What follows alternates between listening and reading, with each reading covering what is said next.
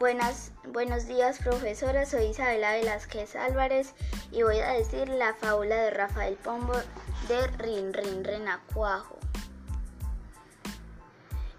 El hijo de rana Rin Rin Renacuajo salió esta mañana muy tieso y muy majo, con pantalón corto, corbata a la moda, sombrero encintado y chupa de boda.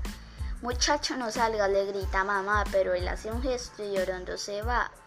Halló en el camino a un ratón vecino que le dijo, amigo, venga usted conmigo, visitemos a doña ratona que habrá franchela y habrá cominola.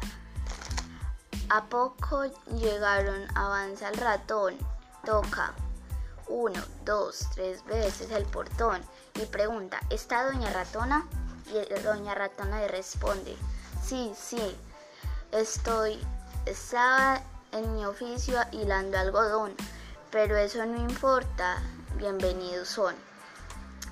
Y, el, y, el, y dice el ratón, mi amigo de verde, radia de calor, démele cerveza, hágame el favor. Y tanto que se toma la jarra y mandó a doña ratona a traer, a traer la guitarra.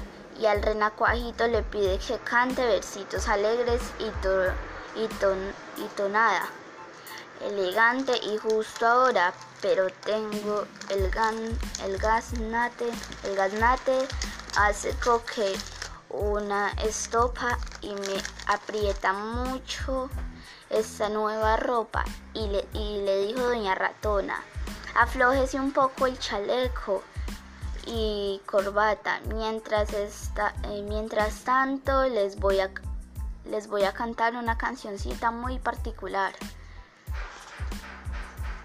más estando en esta brillante función, se hallaba en este ameno lugar con canto, guitarra y canción. Cuando la gata y sus gatos aparecen en la umbral y aquello, eh, aparece en el juicio final. Doña Gata, Doña Gata Vieja, eh, Doña Gata Vieja trinchó la oreja. Don Renacuajito mirando este salto tomó su sombrero y dio tremendo salto. Y siguió saltando tan alto y deprisa que se, y se colocó en la boca de un pato, eh, de un pato dragón.